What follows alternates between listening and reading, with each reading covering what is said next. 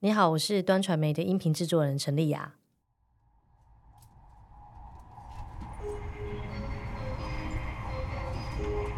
今年的第二天，我就从台北出发，然后到台南去采访。本列车即将抵达台南站，下车时请。我这次去台南，其实是拜访一位四年前采访过的人，他是志明。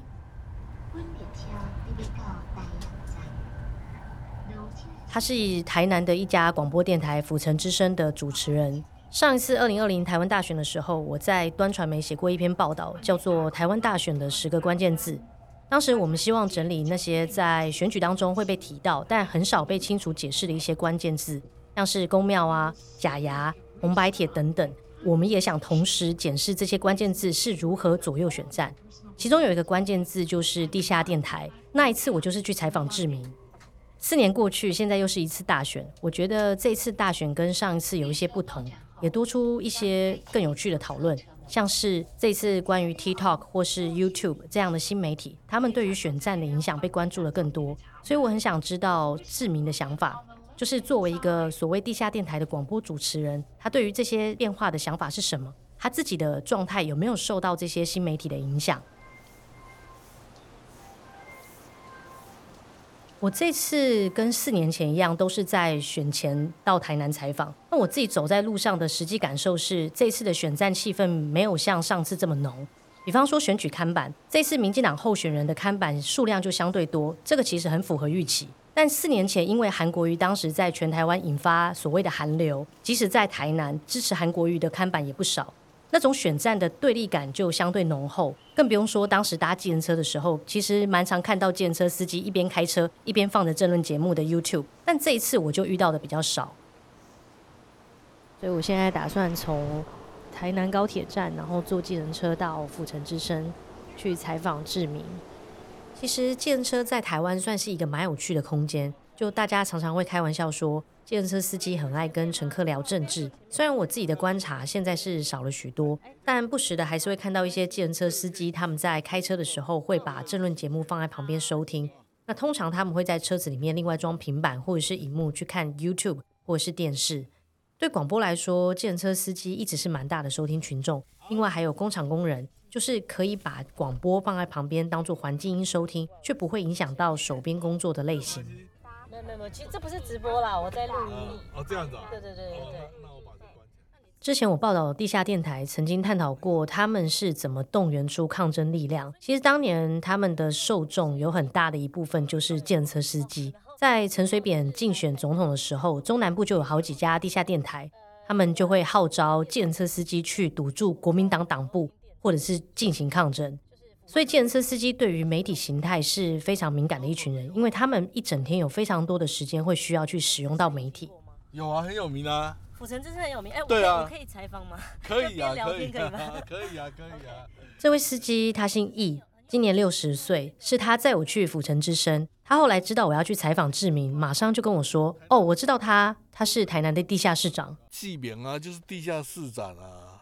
台南市地下市长。对呀，他很有影响力的。以前以前那个那个赖清德在那边当市长的时候，他是他的得力助手嘛。他风评不错啊，蛮多人喜欢他的。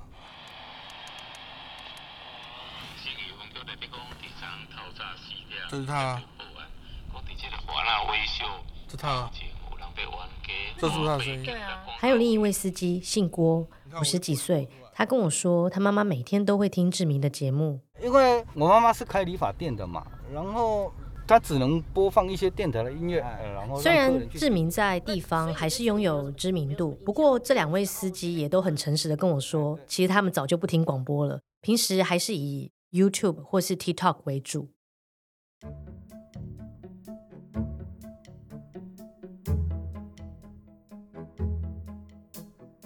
果想了解台湾的政治，其实光看政党在媒体上的攻讦是不够的。即使说现在 YouTube 或是 TikTok 更为流行，但其实，在台湾特殊的选战文化当中，政治人物要如何巩固人际网络、打好地方关系，向来是左右选情的重要因素。这也给各种主流与非主流媒体提供施展影响力的空间。自从台湾解严以来，以地下电台为代表的民主化媒体，像志明这样一群主持人，他们在地方就曾经发挥非常大的影响力。但现在的年轻人更多的注意力已经转去 YouTube，甚至是 TikTok 这些平台，也成为新一代的媒体。他们的门槛甚至比早期地下电台更低，每一个人都有公平的机会开一个频道去表达自己的意见。嗨，大家好，我是阿丽莎莎。今天呢，我要来拍一个非常重磅的气破坏台湾市容的凶手，就是中华民国美学了。想聊就聊，百无禁忌。欢迎收看。而这些 KOL 的意见呢，也正在影响那些看他们影片的人。所以我很好奇，到这一次二零二四台湾大选的时候，这些所谓的民主化媒体是不是也完成了某种世代交替？上一代的地下电台时代的名嘴，他们在想些什么？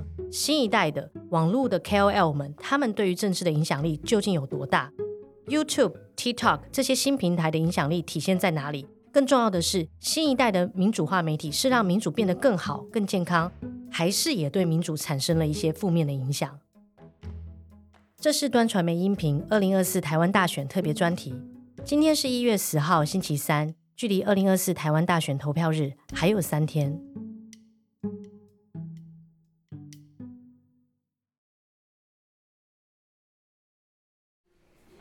那我等下跟你约在哪里？我见到志明的那一天，距离台湾总统大选还有十天。我是在他服务的电台府城之声见到他的。还是哪里没有他，呃，志明是说在楼下就可以了。哦，他的办公室。对。啊，这是我们的播音室啊。这家电台是在台南市的永康区。对，因为我们好几个那个播音室嘛，啊，像我们老板就第二间。那天上午他在电台先预录了节目。志明大哥平常都在这。对对对对对对对。哇，这个是在放的吗？对，他现在录音呢。录完节目，他在电台跟别人开完会，下午就必须到台南市的另一个公园协助场刊，因为再过几天，民进党会在这里举办选前之夜的造势活动。这次民进党的总统候选人赖清德就是从台南开始从政的，他曾经担任过台南市市长，所以民进党就把选前最重要的其中一场造势活动放在了台南。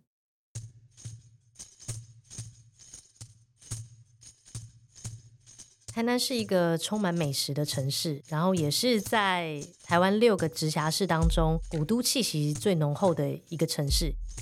因为台南是全台湾最早被开发的一座城市，在清朝的时候，因为台湾府被设置在这，所以这里也被称作府城。那志明工作的那家电台就叫府城之声，所以就是强调这家电台跟在地的一个关联。但台南在政治上其实也有一个很特殊的地位。它一直被民进党视为是非常重要的票仓。从一九九七年开始，台南市长就一直是民进党的候选人当选。那像前总统陈水扁，其实也是出生自台南。因此，对于国民党籍的候选人来说，如果他今天想在台南打选战，就会比较辛苦。比方说，四年前，国民党前主席洪秀柱到台南市参选立委，当时就选得非常辛苦，最终还是没有办法当选。志明他今年六十八岁。志明其实不是他的本名，是他的广播名。他的本名叫做康银寿。志明他的身高并不算很高，然后皮肤蛮黑的，跟人讲话的时候其实不时会面带笑容。他不只是电台的主持人，同时也是赖清德台南竞选总部后援会会长。他本人其实和赖清德的交情还蛮深的。赖清德之前在台南担任市长的时候，就曾经是府城之声的固定来宾，大概长达十多年的时间。所以长期下来，志明对自己在地方上所累积的影响力，其实有蛮大的信心。我在电台二十九年了，第一批申请的我们就申请到了。这样的信心并没有因为广播视为新媒体崛起而有所动摇。我偷偷给你讲一句话，其实广播这个东西。他们一般做几十年都不知道广播这个东西，它的它的为什么它会让你会听，然后时间到你不听，好像你在吸毒一样，就是像每天我的固定时间在听你跟我讲话，一直听听了一个月不觉得，半年不觉得，一年哎习惯了，两年、三年、四年，我做三十年了，明年就三十年，那我三十年的时间。你的脑袋已经被我灌输了很多那个音频在哪里了？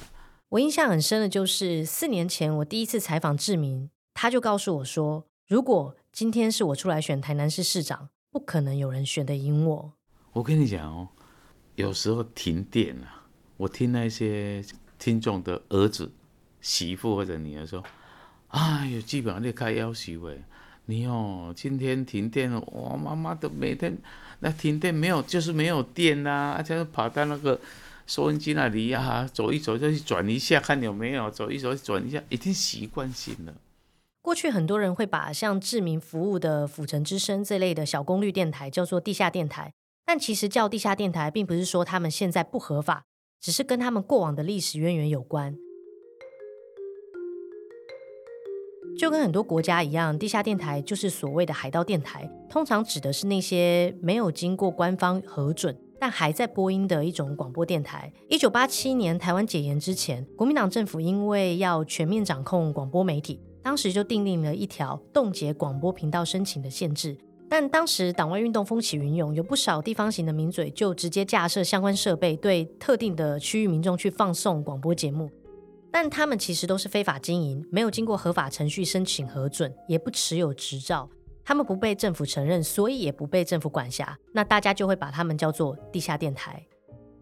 当年的地下电台，某方面来说，其实跟现在开 YouTube 频道还蛮像的，设备费用低廉，而且话题尺度没有什么限制，很快的就会受到很多党外人士的欢迎。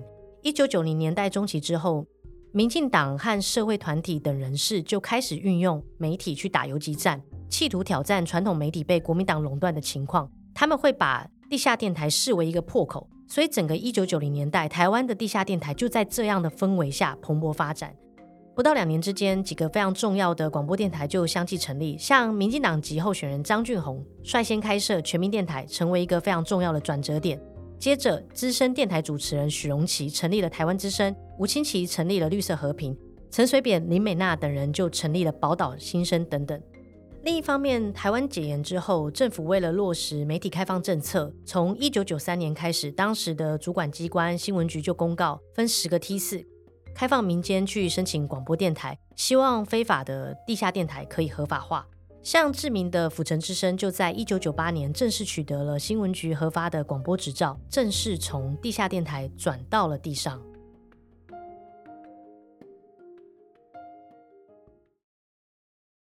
当年地下电台的节目还蛮有特色的，他们跟传统像中广、央广、警广这些过去有党政军背景的广播电台风格其实很不一样。地下电台的电台主持人大多会用台语主持。这一点特别在中南部听起来是非常亲切的。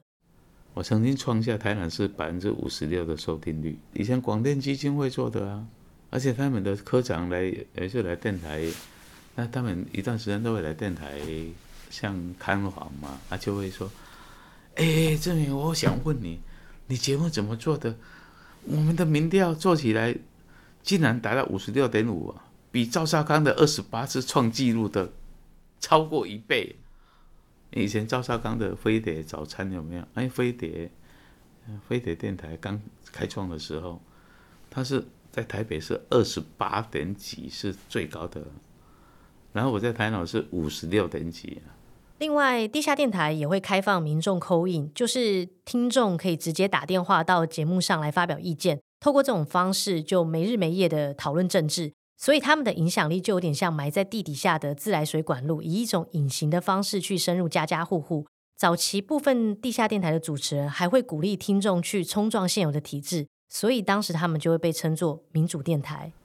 我的听众知道我不是那种谩骂型的，所以我的是有是非的政治广播。我讲政治的话，我是我要做自己好，不要说别人不好。不要骂人家。我知道有些同业在骂，他刚才就是讲民进党的好，就是怎么样杀人放我都说好，那我是不认同的。民进党我照骂，民进党我照骂。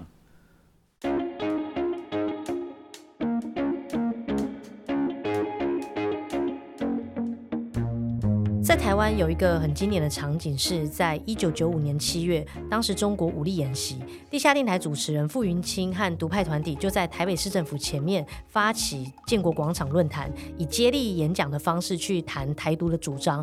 当时就有两家电台，宝岛新生、TNT 电台就同步的直播。十天卖去立法院，卖去上班，大家来总统府头前，要求制定一部台湾国的新宪法，安尼台湾国就建立要干事。我们不主动要求战争，可是我们要有保卫自己家园、不惜一战的决心。大家讲对不？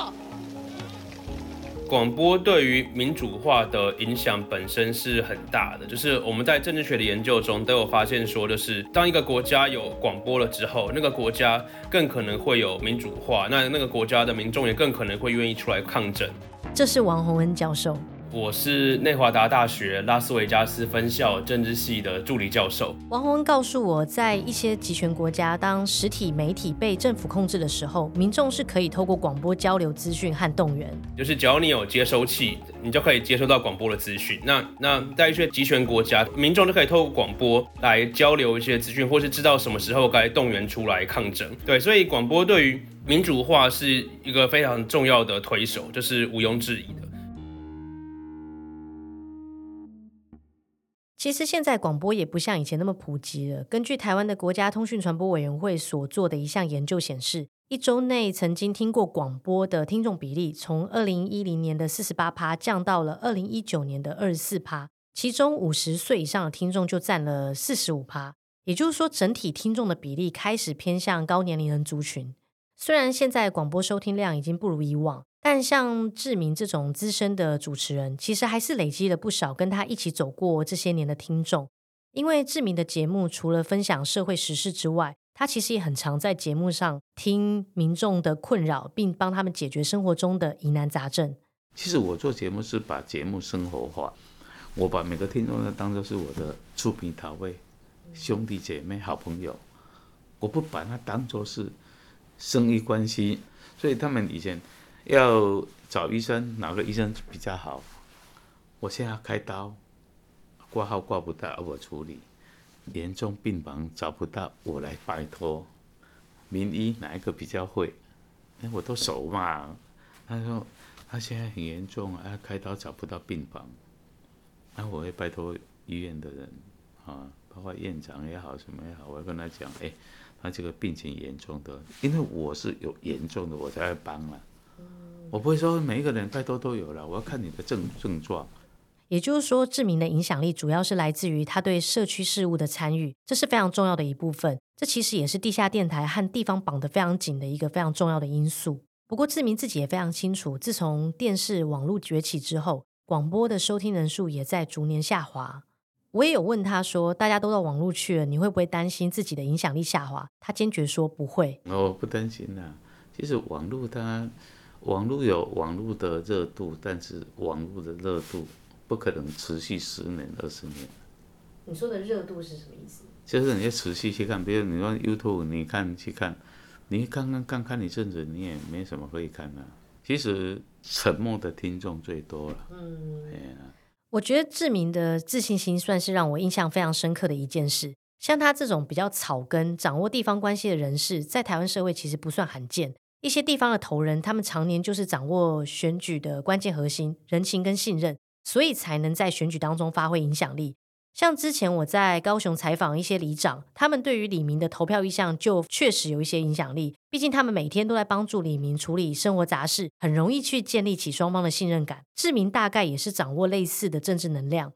另外一方面，他也知道如何借由电台主持人的知名度。将民众的陈情去透过自身的关系去促成影响，这点也是他自信的来源。还有一点，我也感觉到，对于志明来说，过去将近三十年，他做府城之声的这段期间，其实媒体的风向不停的在变化。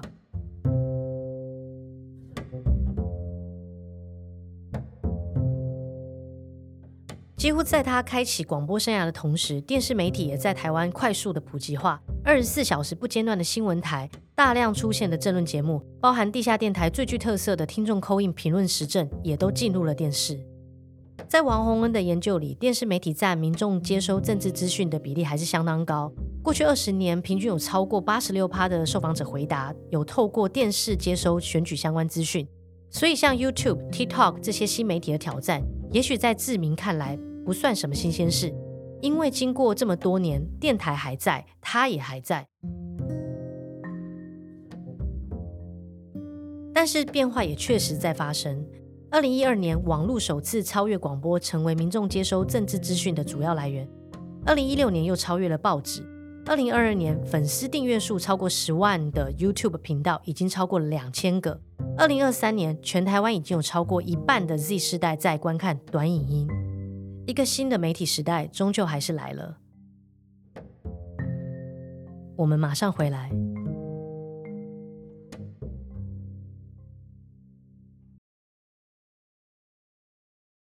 在台湾，媒体的发展跟民主化的进程一直都是关系非常密切。不同时期的选战，因为当下流行的媒体不同，也会形塑出不同的前线风景。像今年的台湾大选，大家开始关注 TikTok、YouTube 等平台是不是真的对选举发生影响力，其中就会去讨论说这些平台是如何形塑出年轻选民的政治意向。根据 Google 自己提供的数据，二零二三年年初，全台湾就有将近九成的人在使用 YouTube。TikTok 在台湾也已经有五百三十三万十八岁以上的用户，在短短的一年间就增加了一百二十万人。内华达大学拉斯维加斯分校政治系助理教授王洪恩归纳了 YouTube 和 TikTok 内容的特点。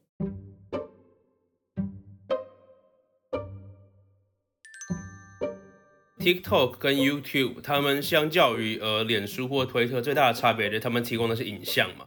影像营造出比文字更接近真实的感觉，在视觉上也大量使用鲜艳的颜色和文字，又容易去引发人们的情绪波动。就好像你看到最近的日本灾难事件，你可能看到文字叙述，你可能了解有这件事，但是只要你看到呃飞机被烧的画面，你就会觉得说，哎呀，这件事情好像真的很严重。那那这些鲜艳的颜色或是一些上面的特效，往往就会让人们有更大的情绪波动。另外，TikTok 的运作机制也鼓励人们快速的回应。用户通常必须在前三秒或前五秒决定是不是要继续看，或者是划掉。那当我们被要求越来越快或越来越急促的处理这些资讯的时候呢？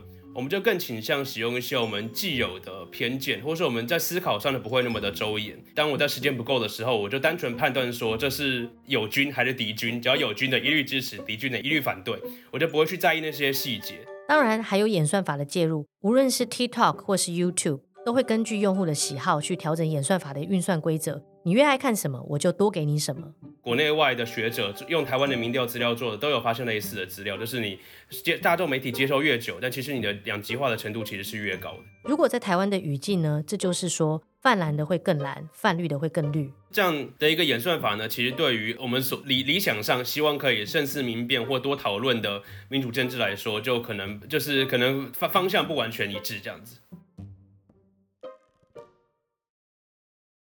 还有一件是这次大选的舆论战中无法绕过去的话题。中国介入这场选举是无所不用其极。说为什么中共对你这么好，还要替你做假民调，还把这民调做那种高的假民调？反废只是中国借选，我看他如果开车开不好也是中国借选，他的头发不是很很整齐也是中国借选。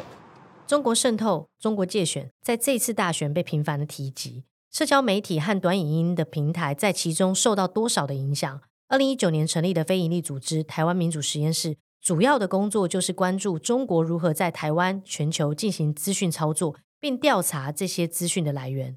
那讲白了，就是说我们是在做这种中国的介入，或者是中国的资讯操作，这种境外的网军抓网军或者是带风向的这些行为。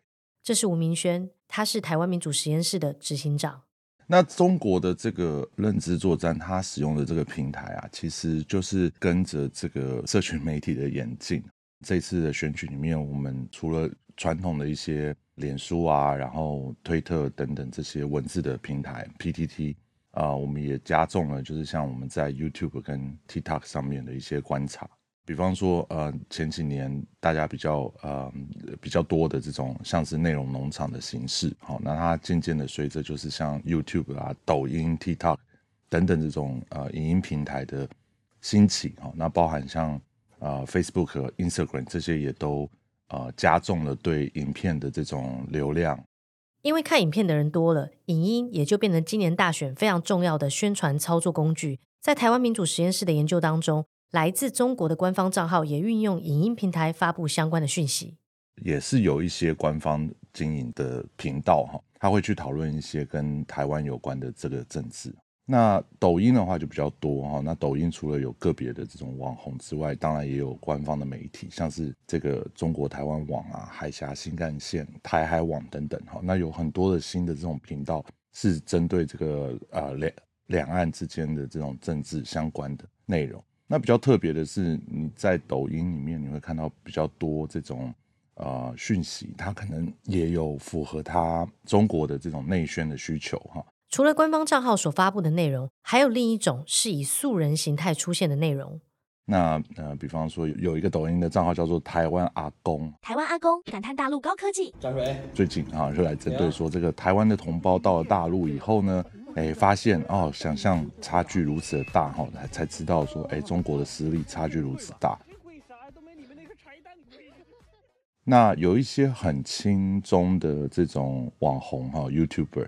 像是这个韩国人，今天街访啊，是我们最后一次能问岛内民众，到底这一次选选选三位候选人要支持谁？那为什么韩国人说？那他当然也有在抖音上面有啊相关的这个频道跟内容，当然 TikTok 上面就也是蛮多这种频道哈。那这些频道比较多是关注台湾的政治议题。那 TikTok 上面比较不一样是说，它使用的这种频道的那种内容哈，比较少是用中国官方的这些媒体的讯息。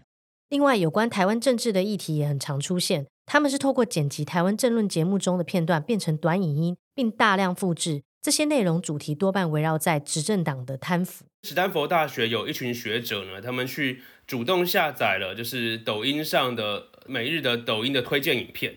这是王洪恩。那他们在发现说，有百分之四十的抖音热榜或是所谓抖音推荐的影片，是来自于中国的官方各级政府的官方账号，或是官方有关联的账号来上传的这些影片。那这些影片呢，往往不一定带有所谓的官方色彩，可能就只是说，哎，杭州有一个史上最大的月亮，或是说，哎，这个长城上有一只可爱的小猫在在在跑步，就这一类的影片。那可是，假假如你看了这些影片看久了之后呢，第一个你会对中国有比较好的印象。那第二个是，假如你看了这些影片之后，以后演算法就更可能会推荐你其他的中国各级政府上传的影片。对，所以在有这样的一些情况下，就不难想象说，假如无论就包括台湾的民众，你只要使用 TikTok 越久，那你就越可能看到一些跟中国正面的相关的影片内容，那你就更可能对中国抱有正面的看法。因为媒体平台的演变。所以操作手法也跟着改变。过去在 Facebook 上，主要是将资源投注在某些 KOL 或者是粉丝专业上，但到了 TikTok 则变成扩大单支影音的影响力，形成一种病毒式的传播。在吴明轩看来，正因为平台带来的变化，所以他们也开始用不同的标准去判断界选。有一些频道，或者是有一些个人到他其实经营一些生活的，或者是这种宠物的频道，他也可以关心这这些政治哈。那所以我觉得我们。观看的标的并不是在于单一的个人或者是单一的频道，而是我们在看的是说他有没有一些协同性的操作，或者是他有一个集体的行为。那这些集体的行为包含，比方说他们都在同一个时间点哈，或者是都在同一个呃特定的段落里面、特定的时段里面去散布同样的这种讯息。那他有没有这种互相的协同的表现？然后以及这样的协同，它的背后是不是具有一定的规模？那这个规模，它可能会连带的，就是呃，暗示某些事情嘛。比方说，当它是一个大规模的这种协同的行为的操作的时候，那它可能显示的是说，哎，这个是有一个有资源投注的一个呃工作。另外，吴明轩也说到，TikTok 对于内容的审查机制，其实也导致一些亲民进党或者是涉及到中国政治敏感议题的内容难以上架，或者是上架之后遭到删除。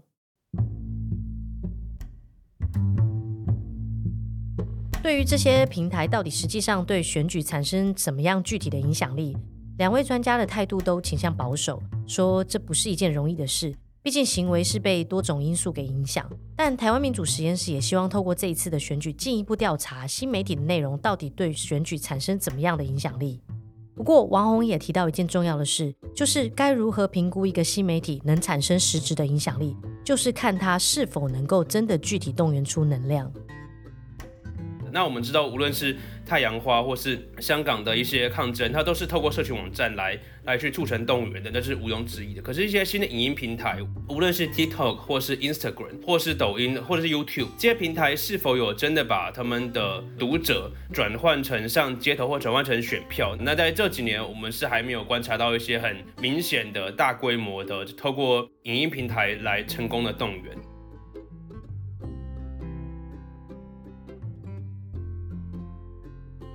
在采访志明的时候，如果我问到他说是不是会担心广播已经失去影响力，他都会跟我说，他其实常年下来在地方已经协助推动过非常多的政策。刚刚建设司机也跟我说什么，志明基本上就是台南的地下市长。没有，那是因为刚开始的时候，我帮赖斯打下台南市的初选嘛，所以赖斯会这么接地气，是因为我，我都会跟他讲哪个不对。我也有问他是不是计划开一个 YouTube，也有想过了，但是我觉得因为我也快要该退休了，所以就就就看看了，再看看了啦。因为我先把这一场选举搞完了以后，明年如果说要做一些半娱乐性的哦，也可以。但是我是觉得退休年龄也快到了，你不知道我几岁了？你几岁？你猜一下，看起来像六十五，再加两岁，过年要加三岁了。哦，对呀，所以美好的遗仗已经打过了。本集节目是由陈丽雅制作，HY 编辑，宁慧监制，剪辑与声音设计是江河媒体工作室王博维、孙胜峰。如果你喜欢本集节目内容，欢迎你成为端传媒的订阅会员。支持华文世界不可或缺的深度报道与多元声音，同时也欢迎你追踪端传媒的社群账号，我们会持续分享更多节目的内容。相关订阅资讯可以查找节目资讯栏位。以上是由端传媒音频出品，二零二四台湾大选特别专题。我是丽雅，我们下次见。